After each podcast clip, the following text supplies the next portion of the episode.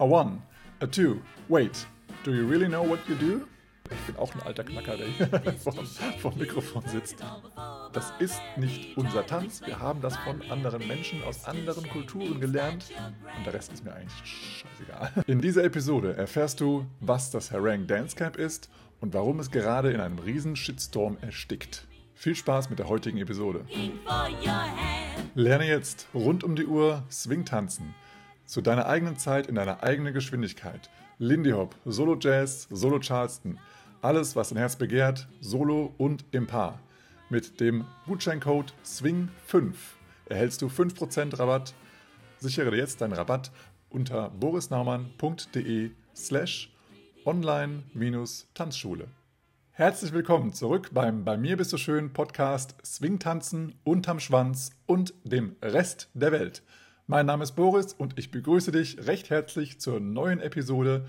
Ähm, ja, es sind spannende Themen heute, deswegen möchte ich mich nicht zu lange aufhalten mit der Social-Ecke, aber ich starte mal direkt mit der, äh, mit der Bildungsfrage, der Auflösung der Bildungsfrage von letzter Woche, nein, letzte Mal, letzte Episode.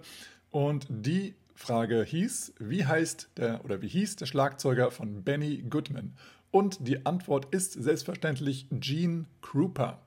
Wer Gene Krupa nicht kennt, falls du ihn noch nicht kennen solltest, schau gerne mal auf YouTube, geh einmal mal Gene Krupa ein, G-E-N-E-K-R-U-P-A. Und da wirst du ähm, ja, coole Drum-Solos sehen von ihm, entweder mit in der Band von Benny Goodman oder auch alleine mit seiner eigenen Band. Ähm, sehr zu empfehlen. Ich bin großer Fan von Gene, Gene Krupa. Ähm, ein toller, toller Drummer. Und dann möchte ich noch erzählen von zwei aktuell offenen Registrierungen äh, für Events in Hannover. Und zwar das eine, was schon sehr, sehr bald stattfinden wird, ist der Spring Out. Der Spring Out 2022 findet dieses Wochenende direkt schon statt. Und ja, die Registrierung läuft und in, in allen vier Themengebieten hast du noch die Möglichkeit, einen Platz dir zu sichern. Ähm, das heißt, die Registrierung ist so, dass du dir da ein, ein zwei, drei oder vier Themengebiete aussuchen kannst, an denen du mitmachen kannst. Zwei davon starten ab dem Level Intermediate und zwei davon starten ab dem Level Intermediate Advanced.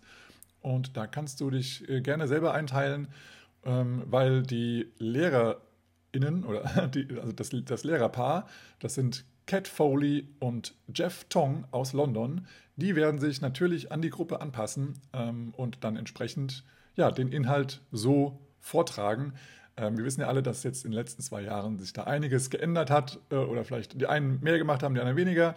Und somit äh, ist es ja sowieso gruppentechnisch besser, wenn wir uns einfach nochmal anschauen, wer ist überhaupt da, wie weit ist die Gruppe ähm, von Kenntnis her und dann wird dann entsprechend das, das Thema etwas angepasst.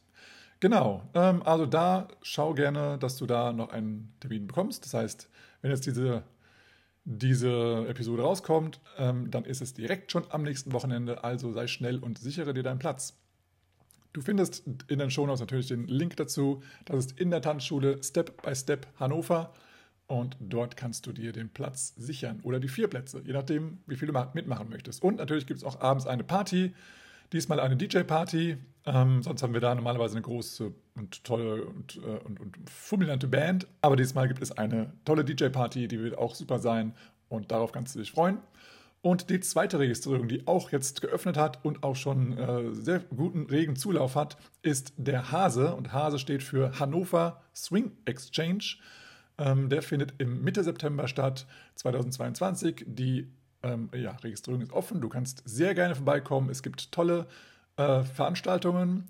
Freitagabend, Samstagabend, Sonntagabend.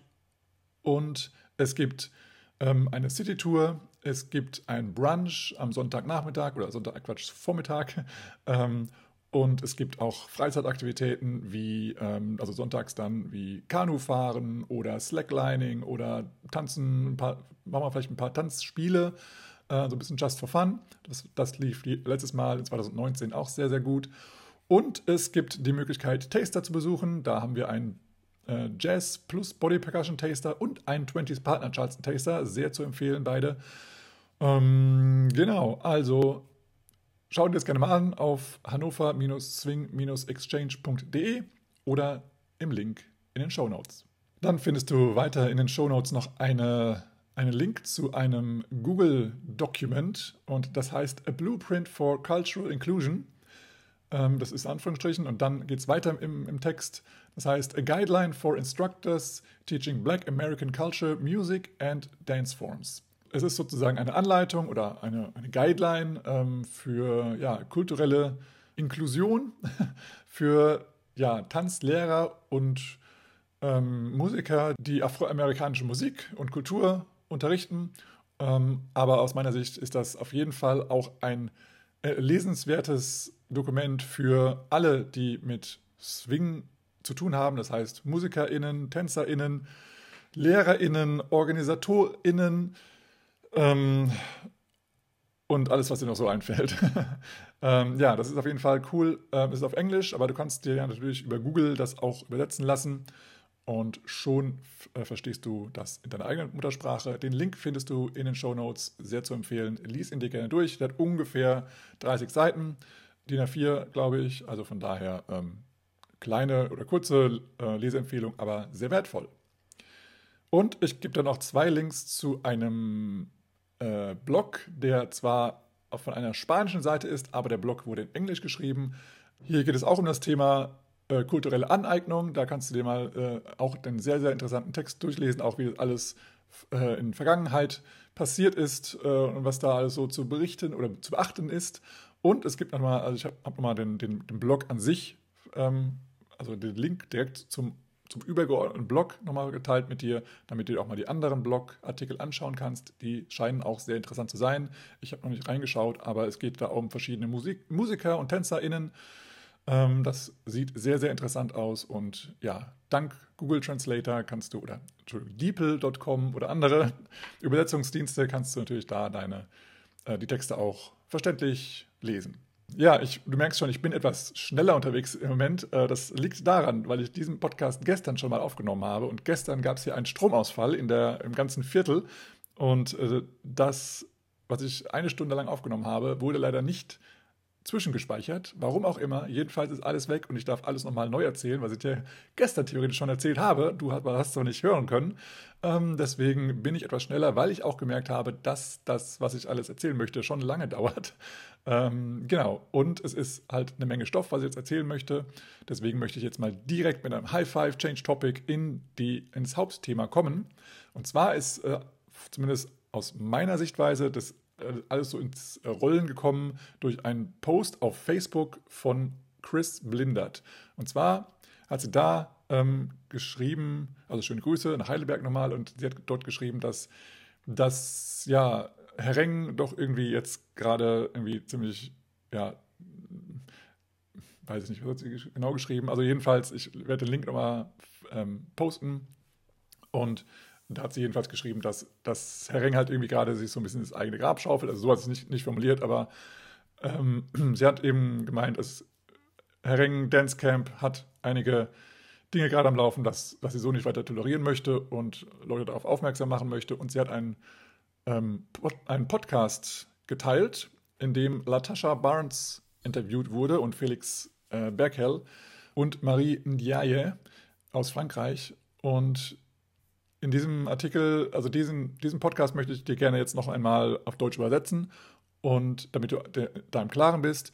Und ja, es geht eben darum, dass das Herang Dance Camp mh, hm, einige Werte nicht tiefer betrachtet, die allerdings in der Lindyop-Szene und auf der ganzen Erde im Moment, oder ja, der westlichen Welt, sage ich mal, ähm, sehr hochgehalten werden, diese Werte und diese ja, Richtlinien nicht, aber Werte halt. Und ähm, Deswegen hat, hat Chris geschrieben und es wurde auch von vielen Leuten äh, noch einmal geteilt und nochmal in eigenen Worten nochmal dargestellt, dass eben ja, sie Herr Reng in dem Fall etwas verurteilen und ähm, ja, oder sehr verurteilen, weil sie eben darauf keine, keine Rücksicht nehmen. Und die Konsequenz daraus entstand jetzt, dass Lennart Westerlund, der ja, Mitgründer von Herang und äh, langjähriges oder 40-jähriges oder 39-jähriges, 40-jähriges Mitglied des, ähm, der, des Vorstands vom Herang Dance Camp Organisationsteam ähm, jetzt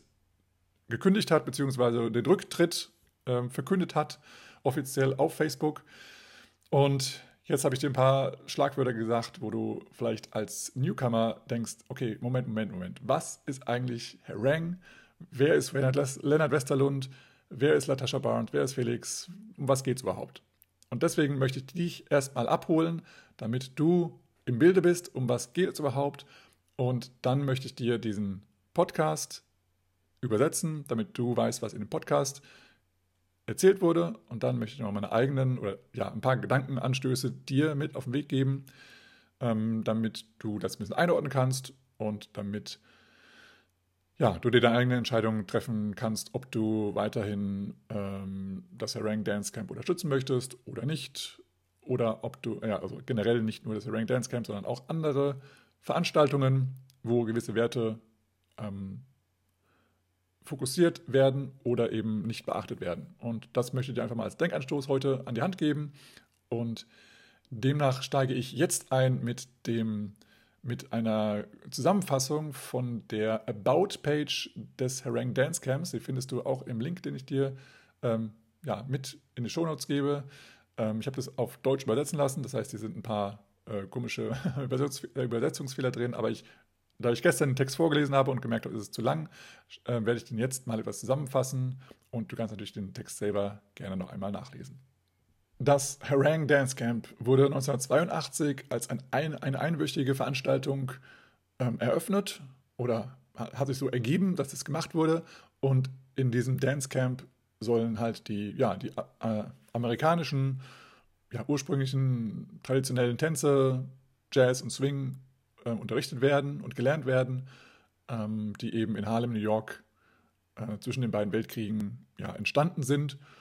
Und Herang ist ein, ist ein Dorf in der Nähe von Stockholm und also Schweden, Stockholm.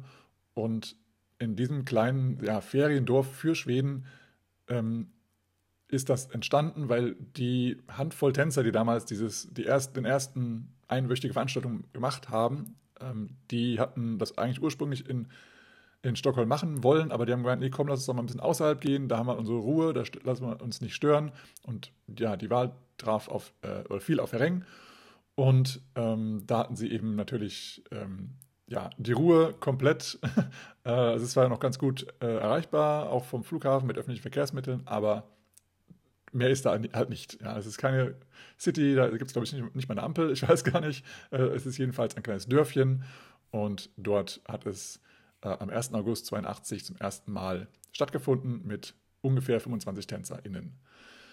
Und ursprünglich dachten die Veranstalter, dass es jetzt mal eine einmalige Sache war, aber schon ein Jahr drauf waren dann 100 Menschen da, also hat sich vervierfacht, das Camp.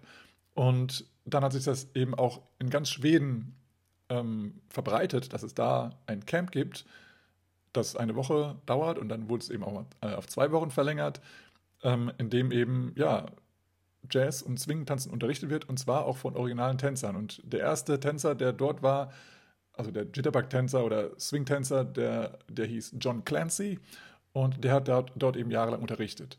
Und es steht jetzt nicht so in dem Text drin, aber soweit ich mich erinnere, von, von Vorträgen von Leonard Westerlund, ähm, nachdem John Clancy verstorben ist, haben sie sich den, ja, einen, einen anderen gesucht, der das unterrichten konnte. Und dann haben sie ähm, Al Mintz gefunden, der hat das dann auch noch ein paar Jahre gemacht und irgendwann wurde auch er dann krank und konnte nicht mehr nach Schweden reisen und wurde, ist auch irgendwann verstorben dann. Und dann haben sie weitergesucht und hatten dann ähm, herausgefunden, dass aus diesen Filmclips, die sie schon ein paar Mal gesehen haben, immer noch Menschen leben. Also klar, der eine war, war schon Al Mintz und dann haben sie aber herausgefunden, dass Frankie Manning auch noch lebt und ja, dann eben auch noch Norman Miller und, und wie sie alle hießen. Und dann haben sie eben Frankie oder Frank Manning haben sie dann eben auch nochmal überzeugt, auch nach Schweden zu kommen. Da habe ich jetzt ein bisschen vorgegriffen. Das ist so die Historie der hauptsächlichen Influencer sozusagen der, der des Tanzes, des Swing-Tanzes in ja, dieser schwedischen ja, Gruppe oder diesen schwedischen Tanz an sich, oder schwedisch, ja, schwedischen Tanz nicht, aber schwedische, schwedische Version des Lindy Hop, da die schwedischen Tänzer sehr die Tradition hochhalten, sind das so die drei Hauptakteure, würde ich sagen. John Clancy, Al Mintz und Frankie Manning. Ja, und das Camp hat sich eben Jahr für Jahr weiterentwickelt und am Anfang war es eben ein reines ja, Camp zum Lernen. Und irgendwann hat sich dann eben das so entwickelt, dass da ja, mehr angeboten wurde. Und ja, mittlerweile, also heutzutage ist das halt ein, ein, ein, ein kunterbuntes ähm, ja, Festival, in dem es halt ja, Essensangebote gibt, äh, Getränke, es gibt Vintage-Shops, es gibt einen Fahrradladen, also sozusagen, wo du Fahrräder ausleihen kannst und reparieren lassen kannst. Es gibt Kostümläden, äh, Kostüm, ja, Kostümläden nicht, aber Kostümausleihpunkte. Es gibt Veranstaltungen abends, es gibt ein Café, es gibt verschiedene Dancefloors, es gibt verschiedene Zelte, wo du äh, Unterricht nehmen kannst, aber auch jederzeit tagsüber tanzen kannst. Ähm, du kannst Zelten auf, der, auf dem Schulgelände oder auch auf anderen Plätzen. Du kannst dir, äh, also die, die Schweden selber, die vermieten auch ihre Häuser oder ihre ähm, Gartenhäuschen, Gartenhütten äh, für die Tänzer und machen damit auch halt eben Geld in der Zeit. Ähm, und ja, das ganze Dorf steht also halt jetzt mittlerweile nicht mehr nur für eine Woche Kopf, sondern eben jetzt mittlerweile, glaube ich, für fünf oder sechs Wochen sogar. Es wurde halt extrem groß, also das war noch vor der Pandemie. Jetzt ist es wahrscheinlich wieder ein bisschen kleiner geworden. Ähm, ähm, ja, aber da kannst du nochmal auf der Herang oder herang.com Seite nochmal nachschauen. 1989 schloss sich dann die, diese semi-professionelle schwedische Swing-Tanzgruppe The Rhythm Hotshots mit der Swedish Swing Society äh, zusammen und, wollten, äh, und haben eben dann ja, die Organisation geleitet und haben eben auch sich entschlossen, den, ja, den legendären Tänzer Frankie Manning einzuladen und seitdem Frankie das erste Mal da war, dann äh, blieb er auch, ja, jetzt dann 20 Jahre lang sozusagen, kam er jedes Jahr wieder. Und die Art, wie Frankie getanzt hat, hat eben das Herang Dance Camp sehr, sehr stark geprägt und eben die ganzen schwedischen Tänzer.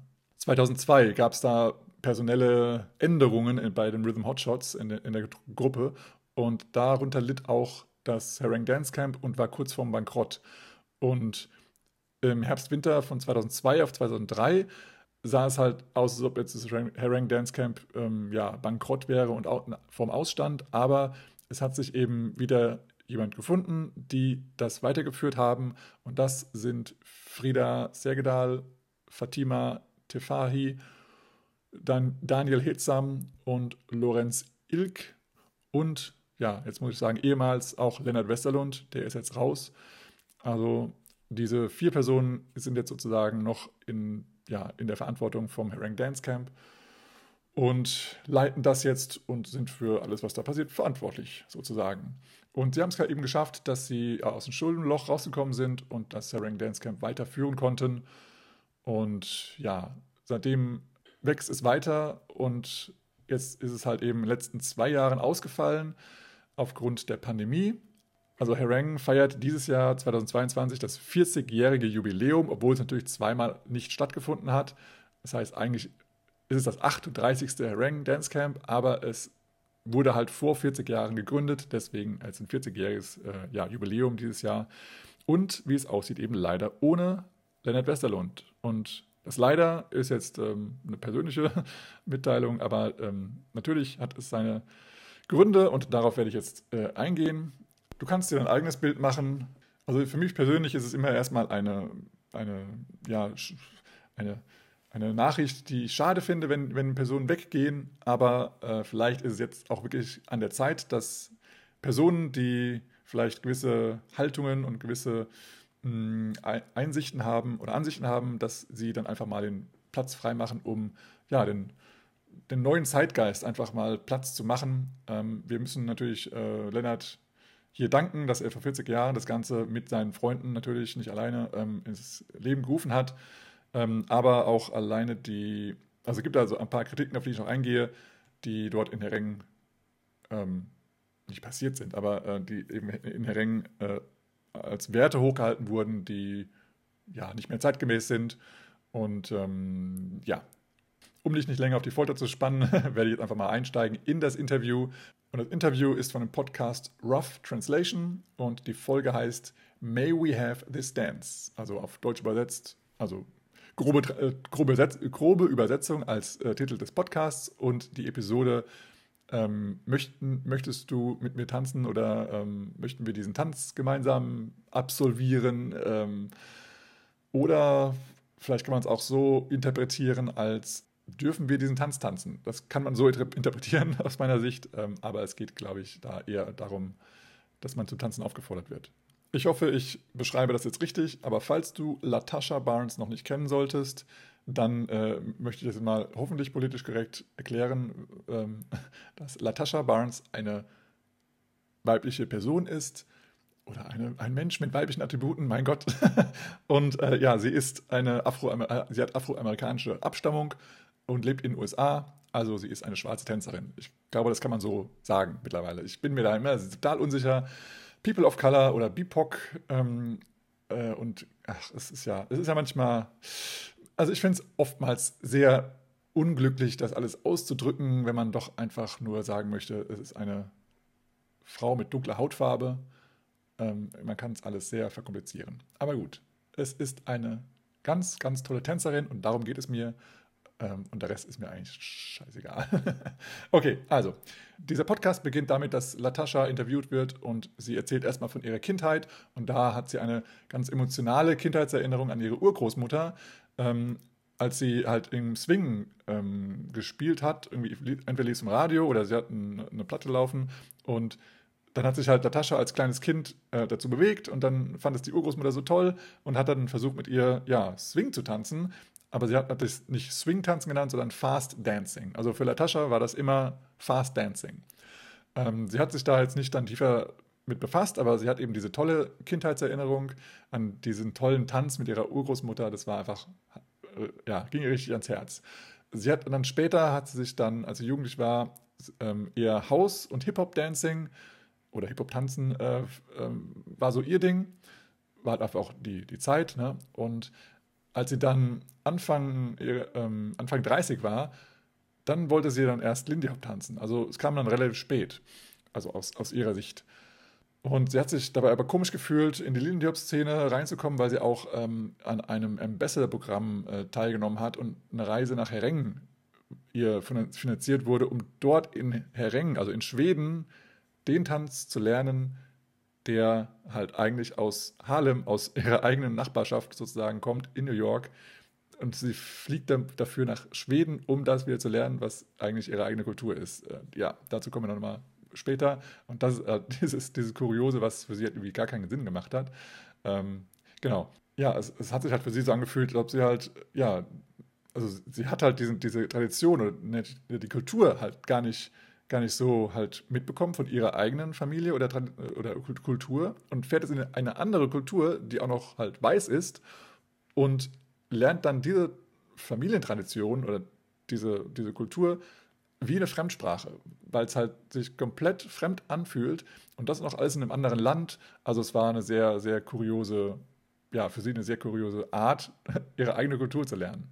Und wie, wie eben schon vorgelesen, in Schweden entstand halt in Hereng dieses Tanzcamp und Felix Berkel, der eben auch in diesem Interview ähm, interviewt wird, gehörte eben auch zu diesen schwedischen Profis ähm, und hat auch, äh, war auch in dem Board oder in der Organisation von Hereng auch tätig.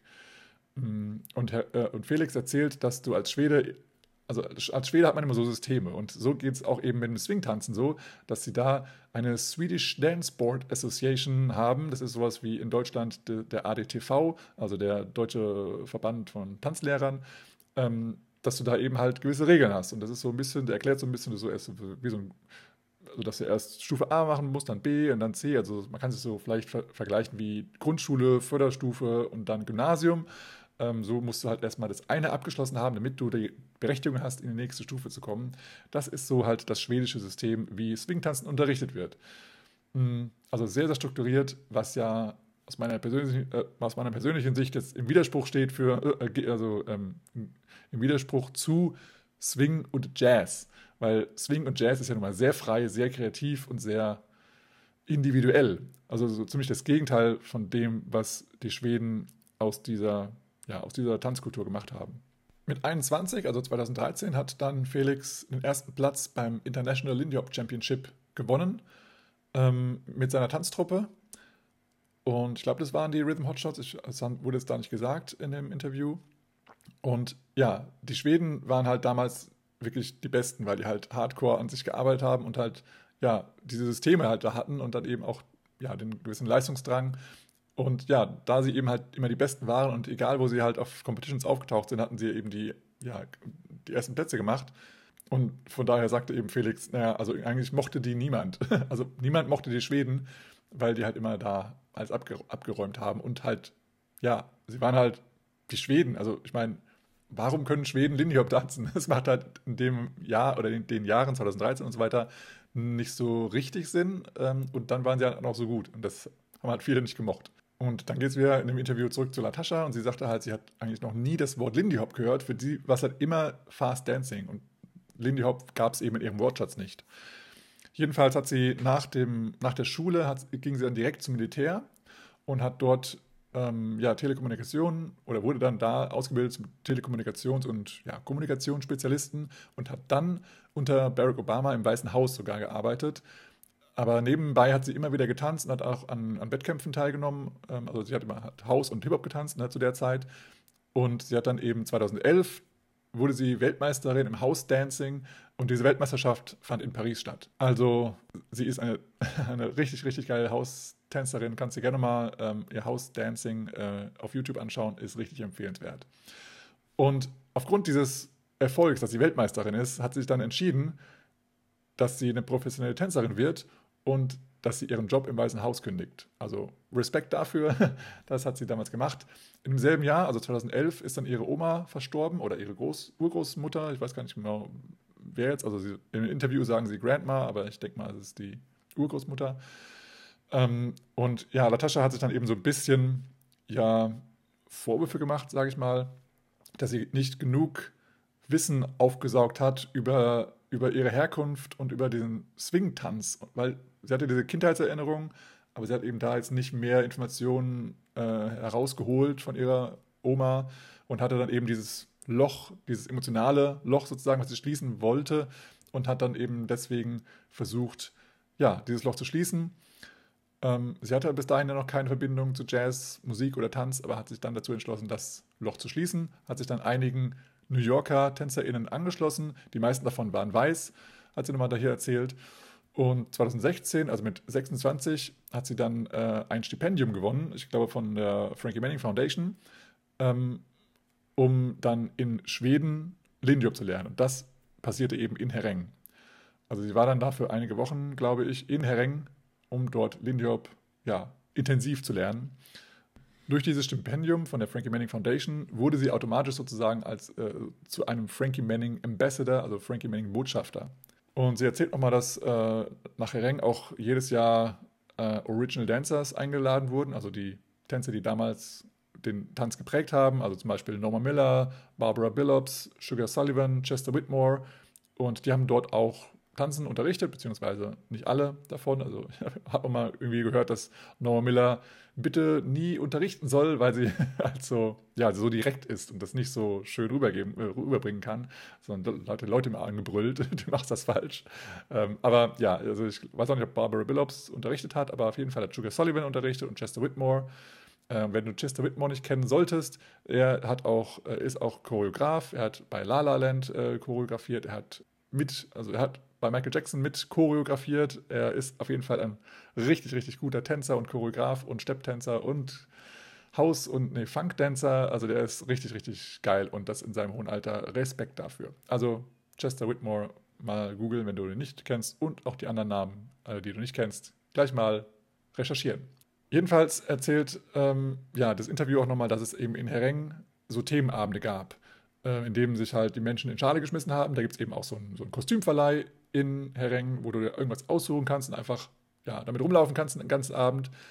Äh, Anmerkung meinerseits ist auch immer total geil, wenn du weißt, okay, wir sind jetzt hier in Woche 5 von 5 und es war ein sehr heißer Sommer und es haben sich schon ganz viele Menschen auch in den Jahren davor genau in dasselbe Kostüm gezwängt, wie du es gerade anhast.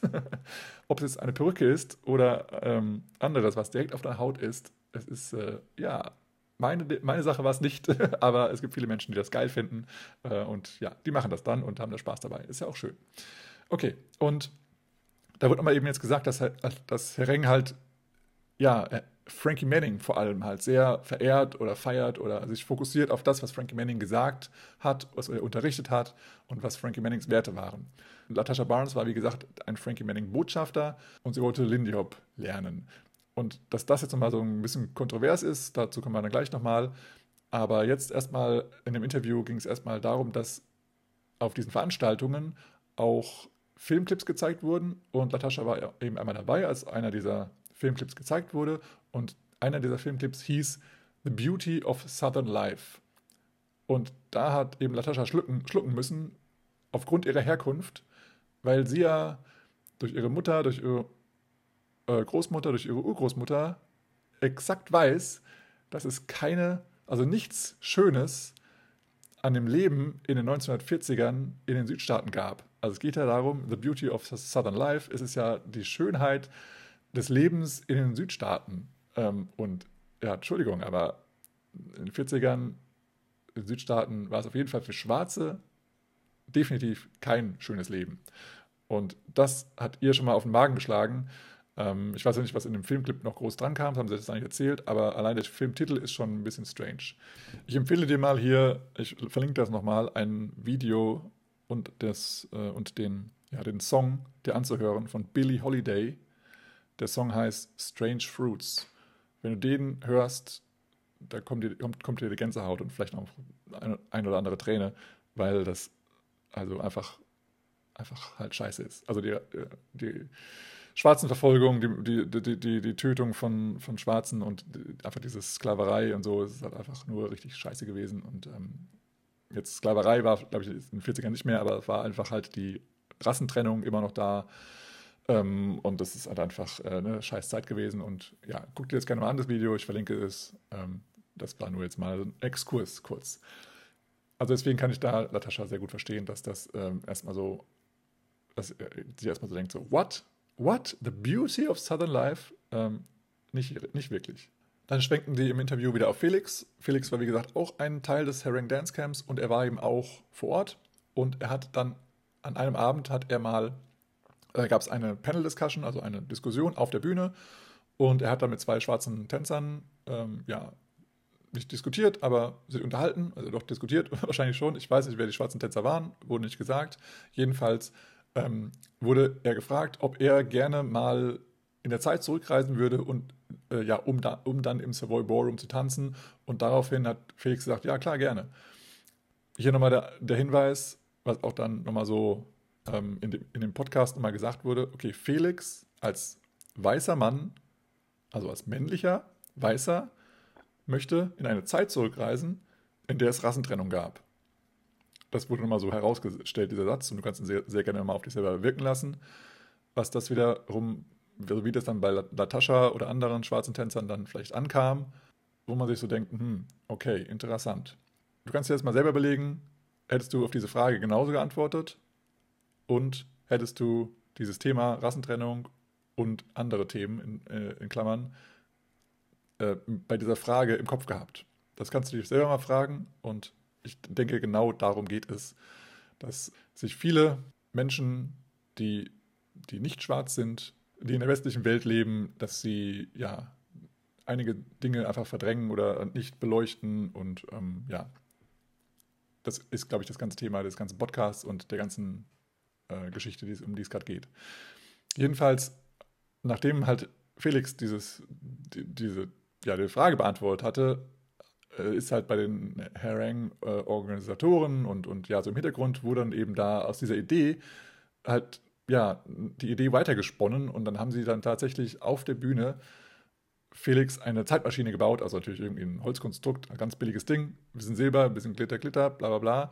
Ähm, und dann hat halt, haben sie da eben eine Story draus gebaut, dass eben Felix zurückreist in die 1941, da auf eine, Haus, eine House Rant Party, so heißt das, also eine House komme ich gleich nochmal dazu, was es genau ist, da hinreist und dass dann dort getanzt wird wie wild und dass dann eben er dazukommt, weil er halt in die, in die, Zeit zurückgereist ist und dass dann am Ende ein Polizist kommt und jemanden verhaftet. Und das war dann eben Felix in dem Falle.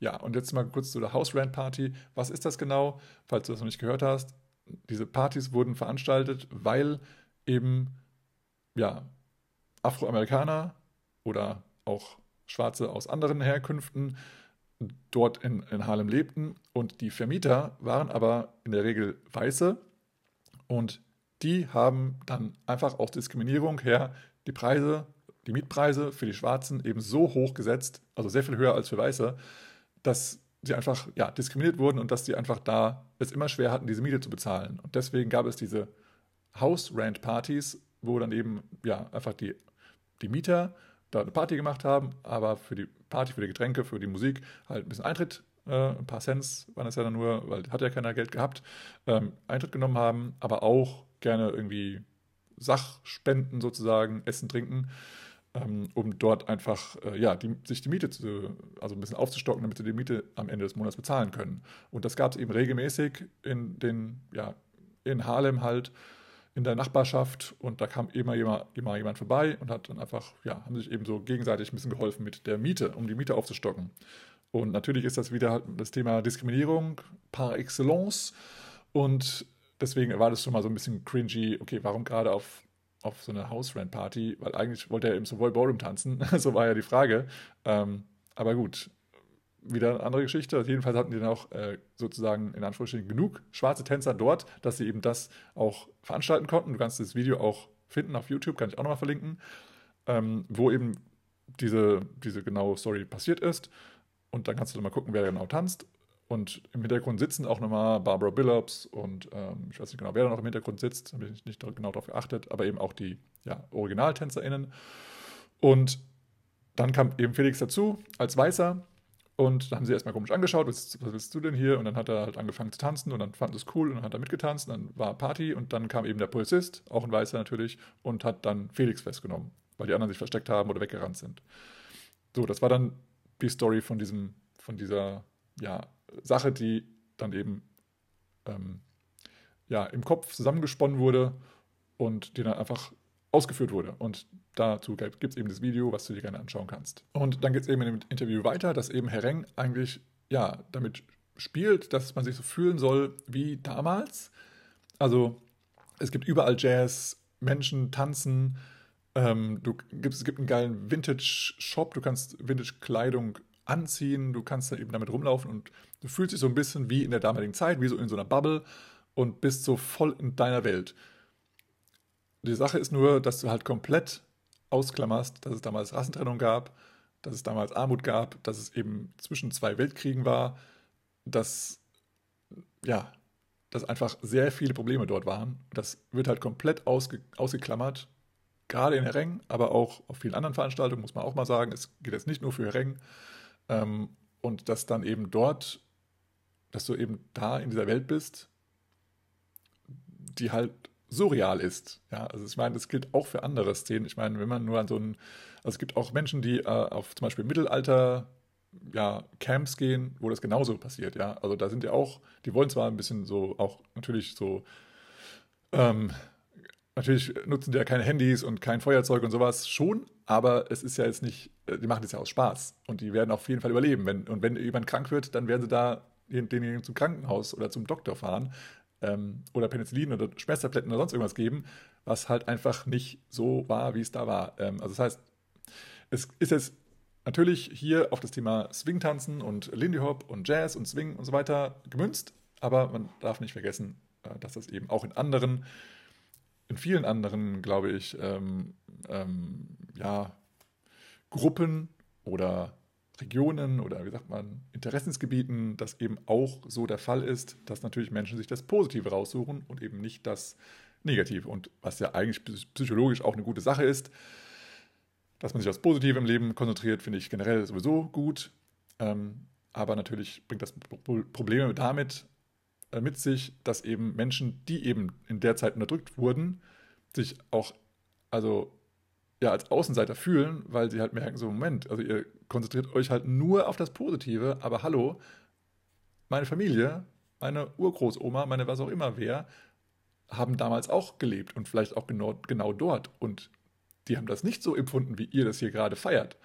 Und das geht eben jetzt genau da rein, dass Latascha eben dann äh, sich äh, also gesagt hat im Interview, dass sie sich eben auch in Hereng als Außenseiterin gefühlt hat, weil sie eben eine der ganz wenigen schwarzen TänzerInnen dort war und dass sie halt eben auch sich halt nicht so wirklich damit identifizieren konnte, was dort so groß gefeiert wurde, weil sie eben genau wusste, dass das für ihre Urgroßmutter oder was eben nicht so, nicht so die Welt war, die dort eben gesehen wurde. Und ja, es wurde auch schlimmer in Anführungsstrichen, weil eines Abends äh, hat dann eben Latascha auf den Start eines Events gewartet. Also wer schon mal in Hering war, war, weiß, da gibt es immer diese, diese, ja, diese abendliche Einstiegsveranstaltung, wo dann auf der Bühne dann äh, das meistens der Lennart Westerlund ähm, ja, geführt hat, eingeführt hat und dann waren auch die, ähm, die Originaltänzer dann an der Seite als Ehrengäste und dann wurden halt verschiedene Shows ähm, ähm ja, auf der Bühne vorgetragen und dann gab es immer eine lange Schlange, weil alle gewartet haben, dass sie dann reinkommen und sich einen schönen Platz aussuchen können. Und das war wahrscheinlich das, wo eben Natascha gewartet hatte. Ich weiß nicht genau, es wurde nicht genau gesagt, aber es war der Start eines Events. Und dann hat sie dann einen Camp-Teilnehmer gesehen, der dort auch sich in die Schlange gestellt hat, der aber in Blackface war. Und das hat sie halt komplett aus der Bahn geworfen. Sie war fassungslos und war komplett ja, in Rage. Wenn du nicht genau weißt, was Blackface ist. Blackface wurde damals äh, auch so in 30er, 40er Jahren oder auch früher schon ähm, benutzt von weißen äh, Künstlern, sage ich mal, Schauspielern oder auch Zigeunern. Oder ja, es waren halt reisende, äh, reisende Schauspieler. Aber auch von Schauspielern, die eben auch an, an immer den gleichen Orten ja, geschauspielert haben.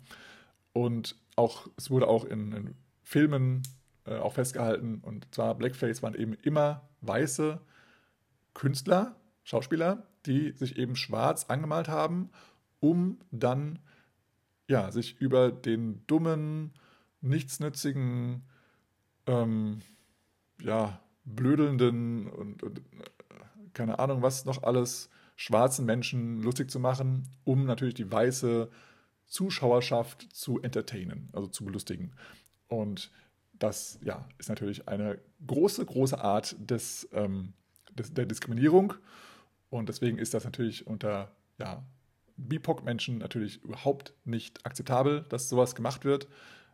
Ja, weil ich meine, keine Ahnung, da kannst du auch äh, nach Russland gehen und äh, über einen Comedian lachen, der sich über Schwule und Abschlachten von Schwulen äh, lustig macht, was total lustig ist dort. Ähm, aber eben für Schwule und für Menschen, die ein normales Verständnis haben von Liebe und von Freiheit, äh, das eben nicht der Fall ist. Genau, und da und das, deswegen geht es da eben bei Blackface eben auch darum, dass das eben ein No-Go ist. Man sollte das nicht machen. Du solltest dich also bitte auch selber niemals irgendwo schwarz anmalen und damit zeigen und dann irgendwie vielleicht noch lustig sein, gut drauf sein und so. Es gab da auch schon in der, auch der jüngeren Vergangenheit, auch, äh, auch in der Swingtanz-Szene, auch nochmal ein paar, paar, Skandale, wo das eben gemacht wurde und äh, auch nicht für gut empfunden wurde. Also bitte passt darauf auf, dass du sowas bitte nicht machst. Jedenfalls war Natascha, die ja eben ähm, eine Person of Color ist, äh, war dann eben fassungslos und hat dann eben ja äh, richtig Hass bekommen und ist dann direkt zu den Organisatoren gegangen, hat gemeint, hier, da läuft einer mit Blackface rum, bitte unterbindet das. Und dann haben, halt, haben die und dann haben die Organisatoren gesagt, ähm, die haben halt versucht, ihr klarzumachen, dass das eben in Schweden, in ihrer Szene und in Hereng äh, sozusagen nicht so, ja, nicht so leicht zu ver also verständlich zu machen ist, oder zu dem Punkt war und dass das dass es eben ein Problem ist, das Ganze. Und natürlich ist es aus ihrer Sicht natürlich ein Riesenproblem, aber sie sagt, naja, das ist halt ein bisschen schwieriger zu, zu erklären, deswegen, ähm, ja, im Endeffekt machen wir da jetzt nichts. Und dann sagte halt äh, Natascha so in ihrer Rage, so, ja, ja, es ist natürlich sehr schwer für weiße Menschen in einer weißen Kultur, die eben kaum Schwarze in der Umgebung haben und auch nie diese Rassendiskriminierung halt erlebt haben, weil du mal in Schweden sehr, sehr wenige Schwarze wohl leben, ähm, dass das eben schwierig, also schwierig ist, das nachzuvollziehen. Wiederum, wenn sie jetzt in dem Camp rumlaufen würde und irgendwelche Leute ins Gesicht schlagen würde und das denen eintrichtern würde, dass es ein Problem ist, würde, wäre diese, dieser Schmerz ja sehr real in dem Moment. Und äh, dann würden sie auch sagen, hey, lass mal, lass es mal sein, du kannst nicht Leute äh, verprügeln sozusagen. Ähm, aber es wäre halt der Weg, den sie jetzt sozusagen vorschlagen würde, dass das ja verstanden wird dann in dem Fall. Ähm, was natürlich nicht nicht der richtige Weg ist, was ja auch klar war, aber diese, allein die Angst davor, sich also, geschlagen zu werden, würde ja schon einigen äh, so äh, ja, die Augen öffnen. Und sie sagte eben, dass sie sich nämlich genauso fühlt, als würde sie ständig jeden Abend von irgendjemandem oder von mehreren Leuten ins Gesicht geschlagen werden. So würde sich das bei ihr anfühlen. So hat sie es versucht, den Organisatoren zu vermitteln.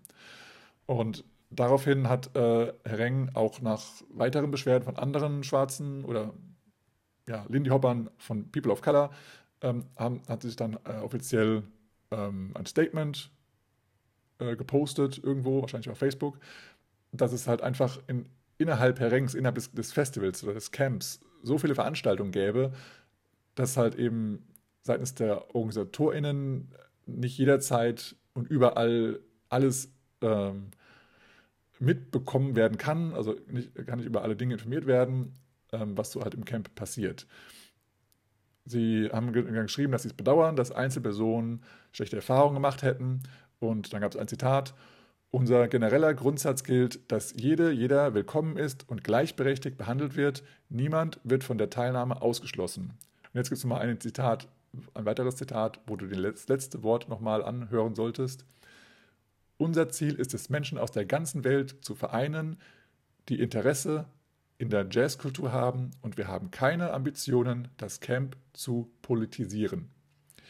Und das ist jetzt das große Problem, weil natürlich ist immer eine Politisierung irgendwo da, wenn du, ja, wenn du Menschen aus, aus verschiedenen Kulturen einlädst, ist immer eine Politisierung da und das äh, wurde dann eben auch zu einem großen Shitstorm, dass das eben, ja, dass das so äh, geschrieben wurde.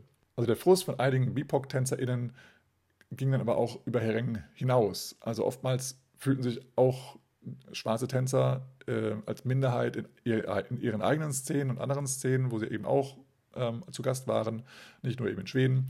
Und sie hatten dann immer diese Aufgabe, dass sie, dass sie diejenigen sind, die über Rassentrennung aufklären. Also ich nehme das Wort Rassentrennung jetzt in Anführungsstrichen hier, weil ich, wir hatten auch schon mal, als wir über das Thema Rassentrennung äh, in der damaligen Zeit gesprochen hatten, hatten wir mal das Feedback bekommen, es gibt keine menschlichen verschiedenen Rassen, das sehe ich auch so, wir sind alle Menschen.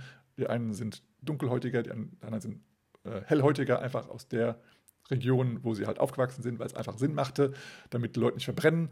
Äh, haben sie einfach einen dunkleren Teint gehabt, äh, bekommen und so hat sich das eben über die Generation verbreitet. Ähm, aber ist auch völlig egal. Ich nehme trotzdem das Wort Rassentrennung, weil es eben ja in dem Wortgebrauch leider äh, so ist.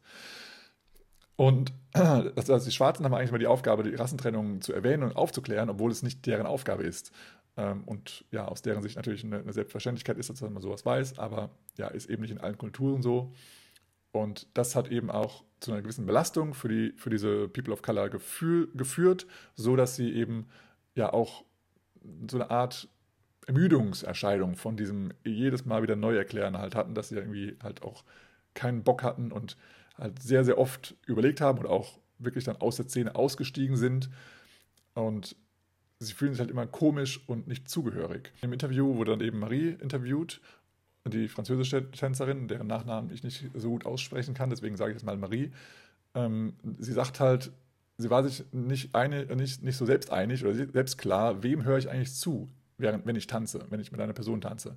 Ta höre ich der Musik zu und interpretiere tänzerisch die Musik, die ich höre, oder höre ich der Person zu, mit der ich gerade tanze. Also in dem Fall höre ich dem, also höre ich darauf, was mein Lieder liedet, oder tanze ich so, wie ich es fühle. Und ja, nutze die Freiheit und die Variationsmöglichkeit, die die Musik vorgibt und den Raum, der sich ergibt, oder äh, höre ich rein auf die Liederimpulse, die mir mein Partner gibt. Und sie hat eben sehr, sehr oft gehört und sie meinte auch, dass auch andere People of Color das oftmals hören. Du machst das falsch, du bounce zu viel, du bist ein schlechter Follower, du solltest besser zuhören und du musst weniger sein. Und sie hat das Gefühl, dass viele People of Color Tänzerinnen äh, das Gefühl haben, du musst weniger sein.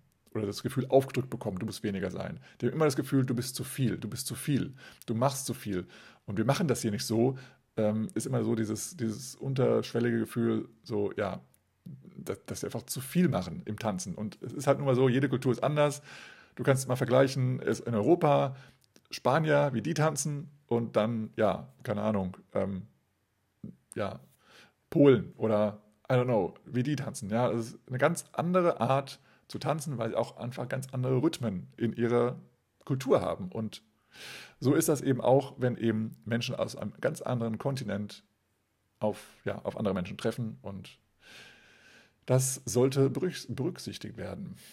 Und es gibt jetzt zwei Geschichten, wie Lindy Hop nach Schweden kam. Und die Geschichte, die eben auch in Hereng und, äh, erzählt wird, ist eben, dass ja, Frankie Manning nach dem Krieg ähm, ja, äh, im Post-Office, äh, also bei der Post, angefangen hat zu arbeiten, weil er einfach nicht mehr, ja, weil die Swing-Ära so ein bisschen vorbei war und er eben als, als professioneller professionelle Tänzer eben nicht mehr Geld verdienen konnte. Deswegen hat er dann äh, sich beworben, unter anderem auch im, ja, bei der Post und hat dort eben ja, viele Jahre gearbeitet.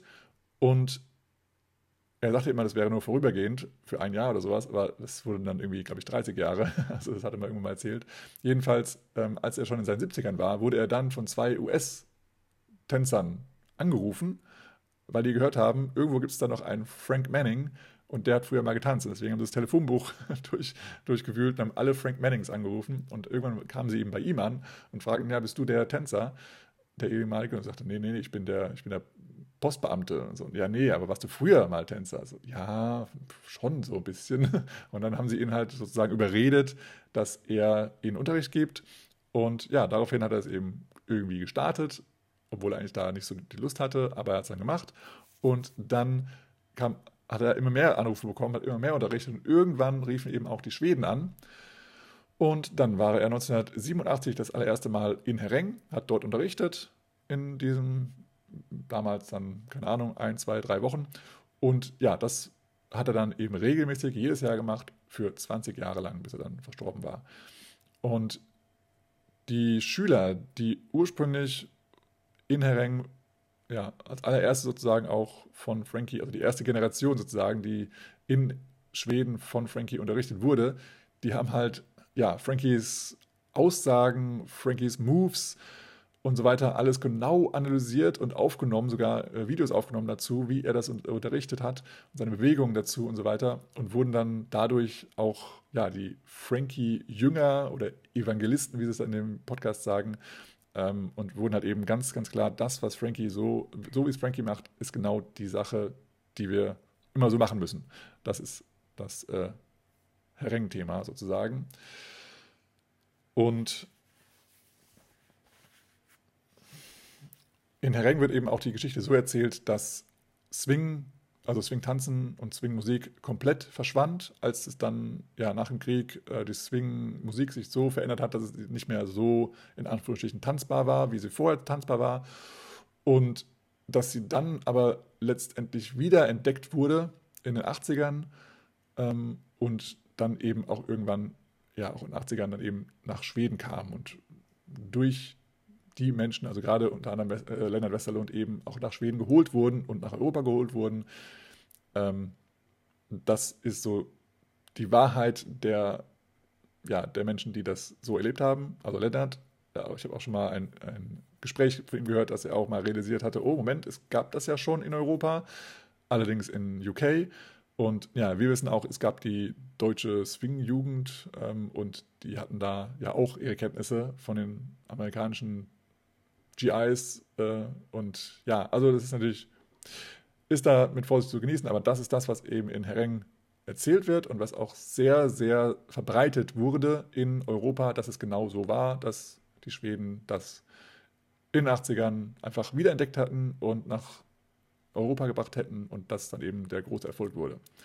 Und das ist eben halt leider nicht die ganze Wahrheit. In Hereng ist es halt eben, wie gesagt, so, dass halt diese Generation, die jetzt auch noch äh, im, im Board sitzt, also in den, äh, im Herrengen Vorstand sozusagen, dass sie da die Art, wie Frankie getanzt hat, eben als das wahre und das richtige Tanzen, Lindy Hop Tanzen so sehen. Und deswegen legen sie sehr großen Wert darauf, dass das so unterrichtet wird. Und wenn jemand andere Einflüsse aus anderen Tänzen damit reinbringt, dann wird halt so gesagt, naja, nee, das, das war nicht Frankies Art zu tanzen, also so geht das nicht mit Geschichte 2, wie, wie ähm, Schweden an Lindy Hop gekommen ist, ähm, da sagt nochmal die Latasha Barnes, du weißt halt nie, was du nicht weißt. und du hast halt diese Zeit nie selbst durchlebt und du, du kannst halt nicht dieses ganze, ganze aufnehmen, was damals Swingtanzen ausgemacht hat, warum Swingtänzer so exzessiv Swing getanzt haben, was da die ganze Umgebung war, ähm, wie das Leben in, in, Harlem war oder in, in, ja, in New York oder in USA, wie auch immer du das ausbreitest dann nochmal. Und deswegen, du nimmst ja nur den, den einen Teil raus, den Swing-Tanzen. Und das wurde dann eben ja, aufgeblasen in Hereng und natürlich auch in anderen Szenen. Und selbst wenn du Swing-Tanzen lebst oder gelebt, oder gelebt hast, dann müsst du bemerken, dass, dass, halt, dass du immer noch nur ein Gast in dieser Kultur bist. Du weißt also nie alles, du bist immer nur Zuschauer und wirst da und hier und dort immer noch mehr dazu lernen und erkennen und realisieren. Das ist erstmal das erste Statement. Und dann sagt eben nochmal jemand ähm, in einem Interview, ja, dass Lindyop immer weitergegeben wurde und Lindyop sich immer weiterentwickelt hatte. Und es wurde eben von Mensch zu Mensch immer weitergegeben. Und auch genau so hat es ja Frankie Manning gelernt. Er hat es ja auch äh, von, von anderen Tänzern abgeschaut, gelernt und selbst weiterentwickelt. Und so wurde es immer, immer weitergemacht. Und also in der ganzen schwarzen Tanzkultur hat es immer überlebt, Lindy Hop. Es war halt dann nicht mehr Lindy Hop, es war irgendwie ein Fast Dancing, in Anführungsstrichen. Und auch im Hip-Hop und im Street Dancing und anderen Tänzen siehst du immer wieder Elemente von, von ja, Swing-Tanzen. Natürlich wurde es auch in der weißen Kultur aufgenommen. Ne, du kennst es mit Rock'n'Roll oder Boogie Woogie und so. Da siehst du auch, dass eben da natürlich ist eine Abwandlung von Lindy Hop dann zu der Musik. Und das gibt es aber auch eben in den Solotänzen, so wie Hip-Hop, Street Dancing und so weiter und so fort. Also es wurde, es, es ist nie weg gewesen, Lindy Hop. Und die schwedischen Tänzer, Tänzerinnen sahen halt Lindy Hop als, als, ja, als Tanzschritte, die man lernt und perfektionieren kann. Und das bedeutet, dass man halt auch in Wettkämpfen dominieren konnte. Und die Gründer von Hereng predigen Authentizität. Sie haben TänzerInnen stets davon abgehalten, den Tanz weiterzuentwickeln und Einflüsse aus modernen Tänzen mit einfließen zu lassen. Also das war ihnen wichtig, dass sie genauso tanzen wie Frankie Manning. Und das ist eben, ja, die zweite Geschichte, in Anführungsstrichen, dass eben da das Lindy Hop-Tanzen eben nicht weiterentwickelt werden durfte und ja, es ist auch, es ist auch tatsächlich so. Also natürlich gab's, gibt es immer wieder andere Lehrer, aber ich weiß nicht genau, was die Vorgaben bekommen. Und dann sagt Natascha nochmal, dass sie sich eben in Hereng als Außenseiter gefühlt hat und als Gast in ihrer eigenen Kultur. Und Natascha konnte die Figuren tanzen, sie konnte sie immer tanzen, aber sie wusste halt nicht, wie die heißen und wie sie funktionieren. Sie hat einfach halt gefolgt. Sie, ja, es war für sie kein Problem, das zu tanzen aber sie wusste nicht, was ein Taktton ist oder sowas. Und sie hat eben von ihrer, also generationsübergreifend immer gehört, dass sie nicht zu viel mit Weißen sich abgeben soll, weil es nur zu Frustration, Kopfschmerzen und Ärger führen würde. Sie sagt, hat mal gehört, es ist so ein, eine Regel der Südstaatler sozusagen, wenn du zu viele Weiße siehst, geh in die andere Richtung. Sie hat sich dann aber trotzdem dazu entschieden, in dieser Szene zu bleiben. Und eines Abends ähm, haben sich dann eben Natascha und Felix bei einem Song in Herrengen kennengelernt, als er 24 war. Und sie dachte nur so, wow, wow, er ist einer von denen, also von den Schweden. Er ist ein Schwede. Oh, oh, mit dem weiß ich nicht. Möchte ich mit dem tanzen? I don't know. Dann haben sie sich halt angesehen, der nächste Song fing an und Felix hat gefragt, ja, möchtest du tanzen? Und da hat sie halt gesagt, na gut, okay, dann machen wir das mal. Und dieser Tanz, der dann entstanden ist, äh, sagen beide in, in, in, dem Interview, hat sie halt beide extrem geprägt, für immer. Ähm, am Anfang war Natascha sehr nervös, aber dann hat sie angefangen ja, zu improvisieren und ihre Kenntnisse von House und Hip-Hop einfließen zu lassen. Und Felix war so komplett überrascht, geflasht und beeindruckt. Und dann hat er halt mitgemacht mit seinen Interpretationen vom Tanzen, mit seinen kreativen ähm, ja, Variationen. Und beide hatten halt mega Spaß und es war halt der perfekte Tanz. Und dieser Tanz hat Natascha dazu gebracht, alles über Leading und Following ähm, anders, nochmal nach, anders, anders nochmal nachzudenken. Und Felix hat sie, hat sie geführt, aber nirgendwo hin gezwungen, sondern eher eingeladen, in die und die Richtung zu gehen und hat sie selber eben daraus, daraus was gemacht. Und das hat sie eben komplett, äh, ja, nochmal das ganze Narrativ von Führung und Folgen halt nochmal, nochmal geändert für sie. Und dann hat eben Natascha mit diesem Führungsstil, konnte sie entspannen und hat sich eben sicher gefühlt trotzdem. Dieser eine Tanz, hat halt Lataschas Eindruck vom Herang Dance Camp nachhaltig verändert, denn er hat sie neu darin ausgerichtet, warum sie da war. Sie hat gemeint in einem Interview, dieser BS, also der Bullshit, war zwar immer noch da, aber sie war jetzt da für den Tanz und die Kultur. Und damit konnte sie leben. Und Latascha und Felix wurden dann Tanzpartner. Und natürlich hatten sie dann eben auch Gespräche über, ja, über, diese, über diese Themen, äh, Rassentrennung und ähm, auf diese generell auf Dinge, auf die man achten sollte. So kulturelle Dinge, aber auch eben andere Dinge. Und sie haben dann gemeinsam 2019 beim International Hop Championship getanzt, in der ähm, Kategorie, wo damals auch Felix ja, die ersten Preise gewonnen hatte mit seinen Schweden, aber jetzt hat er eben mit Latascha getanzt. Und ja, es war halt einfach so ein Konturschock zwischen Felix, dem Schweden, der eher so zurückhaltend und freundlich ist, und halt diese schwedische Kultur hat, von wegen Struktur und hier und da und so. Obwohl der Felix auch erzählte, dass er als Kind eher so der, der Laute war. Äh, ja, und dann kam aber Natascha, äh, Person of Color, ähm, sozial, also die, die dann eher sozial engagiert sind, dass eher laut und wild sind und ausgelassen, dass halt eben dieses schwedische und diese, diese afroamerikanische ähm, Kulturen zusammenkamen, ähm, was aber in dem Fall natürlich das, das Ding war, ja, oder das Ding ist immer noch. Und Latascha sagte schön, Felix ist der beste Tanzpartner, den sie je hatte. Und dann kommt nochmal die, die, die Person, die interviewt, sagt so, ja, aber ähm, du weißt schon, er ist weiß und du bist eine Person mit afroamerikanischen Hintergründen. Ist das für dich ein Problem oder nicht? Und sagt Latascha, nee, in ihrem Kopf äh, ist es kein Problem. Es ist eher, ja, eine, eine gute Kombination. Aber sie hatten auf jeden Fall Gespräche diesbezüglich. Und dann sagt Felix so, er war immer dieser, dieser Happy Lindy Hopper. Und er kennt auch viele in der, in, der, in der Szene, die halt so die Happy Lindy Hopper sind, die halt sozusagen die Geschichte ausblenden und eben sich nur auf das Positive konzentrieren.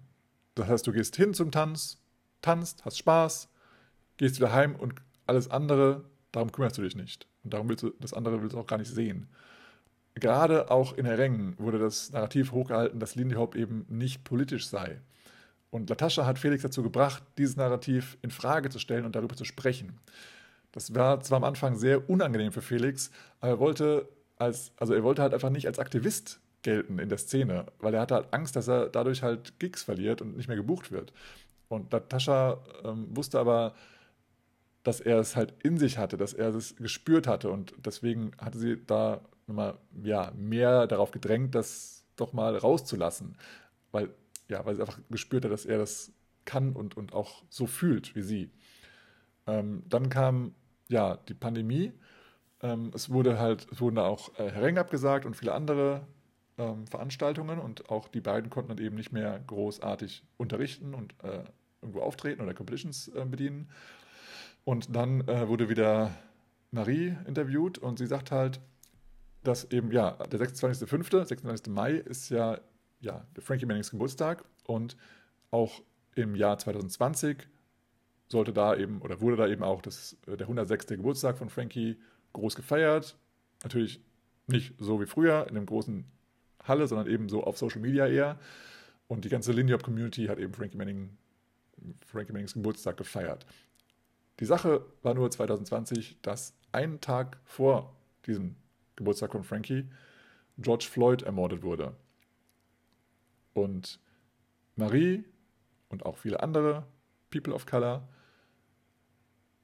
haben halt überhaupt nicht verstanden, dass in der Lindy Hop-Szene, die ja nun mal ja, abstammt aus der Kultur der Afroamerikaner, der Geburtstag von Frankie auch ein Afroamerikaner, ähm, ja, an World Lindy Hop Day, an Frankies Geburtstag, so einfach nur gefeiert wurde, aber der Tod von einem anderen ähm, ja, Person of Color oder äh, Afroamerikaner komplett ausgeblendet wurde und ignoriert wurde und da kein Wort drüber verlassen wurde, das hat sie und andere halt schockiert, dass, dass das so passieren kann. Einen Tag hörst du einfach nur die, unglaublich, was da passiert. Ein Polizist mal wieder hat einen Schwarzen ermordet und oder es war, glaube ich, kein, ich weiß gar nicht, ob es ein Polizist war, ich glaube schon, aber ich bin mir nicht sicher. Jedenfalls wurde ein Schwarzer ermordet auf der Straße und am nächsten Tag feiern die Lindy Hopper ihren ja, hochgehaltenen, ehrenhaften Frankie Manning, was ja auch okay ist, aber es wurde halt überhaupt keine, keine Ambition gemacht, da äh, nochmal den Tod von einem anderen ähm, Menschen so, ja, zu erwähnen an diesem einen Tag. Und aus diesem Grund hat dann eben Marie im Juni in demselben Jahr, also 2020, ähm, die Collective Voices for Change gegründet. Also sie ist die Gründerin von ja, CVFC ähm, und dort möchte sie über die politischen Themen sprechen. Und da wird auch darüber gesprochen und offen diskutiert. Wenn du da noch nicht drüber gelesen hast, geh mal auf die Seite, die verlinke ich dir auch, Collective Voices for Change. Und ähm, da wird eben genau über diese Themen gesprochen. Da wurde nochmal eine, eine andere Person interviewt, die ja kulturell irgendwie eine ganze Mischung kommt, irgendwie aus, ähm, ja, ich weiß nicht, sie ist auf jeden Fall eine, eine, Hellhäutige, aber sie hat Eltern aus verschiedenen, aus verschiedenen Ländern und äh, sie hat eben auch gesagt, also ich bin jetzt keine Afroamerikanerin, darf ich das so machen? Ähm, ich komme nicht aus der Kultur, ich habe da keine Verbindung, ähm, und sie hat aber erzählt, dass sie mal in, einer, in einem Workshop war, wo Felix letzten, letzte Stunde sozusagen keinen Tanz unterrichtet hat, sondern sie haben sich zusammengesetzt und haben mal über, ja, über ihre Verantwortung in der Szene ähm, gesprochen. Und ja, dass es eben nicht nur ums reine Tanzen geht äh, beim Swing, sondern eben auch um kulturelle mh, Aneignung, kulturelle Diskriminierung und so weiter und so fort. Und das hat immer diese Person, ich weiß nicht ihren Namen, aber sie hat gemeint, okay, das hat mich nochmal darauf gebracht, dass ich mehr in meiner eigenen Szene machen möchte und mal mehr darauf hinweisen möchte, wo ich vorher schon den Eindruck hatte, dass ich das machen möchte und machen muss, aber sie hatte noch nie so richtig den Drang dazu. Aber jetzt nach dieser Stunde hat sie gemeint, nee, ich, ich werde jetzt mal mehr angehen und das ist ein, ein super Ding. Also Latascha hat dann mal zu Felix gesagt, du musst anerkennen und dir bewusst sein, dass du eine Tradition weiterführen darfst, aber dass die Tradition nicht dir gehört. Und ja, kurz darauf hat dann irgendwie, haben sie halt noch weiter gesprochen über mehrere Zeit. Also das war dann alles online natürlich, weil wegen, wegen Corona und so. Aber dann hat sich halt eben Felix dazu entschieden, ähm, die Zusammenarbeit mit Herring abzubrechen und hat sich dann eben ja, anderen Wegen ähm, gewidmet. Abschließend hat dann nochmal Latascha gesagt, dass sie wahrscheinlich niemals diesen, diesen Kontakt oder diesen tiefen Kontakt zu Lindy Hop gehabt hätte, wenn es nicht Weiße übernommen hätten von denen sie das dann jetzt wiederum lernen darf. Zumindest halt nicht in dieser Tiefe. Und das heißt, sie ist ja dafür dankbar, dass das die weiße Kultur übernommen hat und verehrt hat. Aber eben, sie ist sich halt eben auch bewusst, dass es eben ihre eigene Kultur ist. Und sie sagte eben, dass es für, also als, als Non-Black Dancer, also für ja, Tänzer, die eben nicht People of Color sind, dass die die Rolle einnehmen sollten als kulturelle Stellvertreter, anstatt als ja, kulturelle Aneignung, sondern als kulturelle Stellvertreter ähm, und eben nicht direkt zu der Kultur dazuzugehören. Wenn du diese Rolle als Stellvertreter annimmst, dann, dann wurdest du oder dann beeinflusst du eine, eine Sache, so wie dich diese Sache beeinflusst hat. Das heißt nicht, dass du diese Sache besitzt, also diese Kultur in dem Fall, aber du bist da, dafür verantwortlich, was daraus wird, mit allem, was du tust. Also alles, was du tust, hat dann eben Einfluss darauf und darüber solltest du dir als Stellvertreter auch bewusst sein.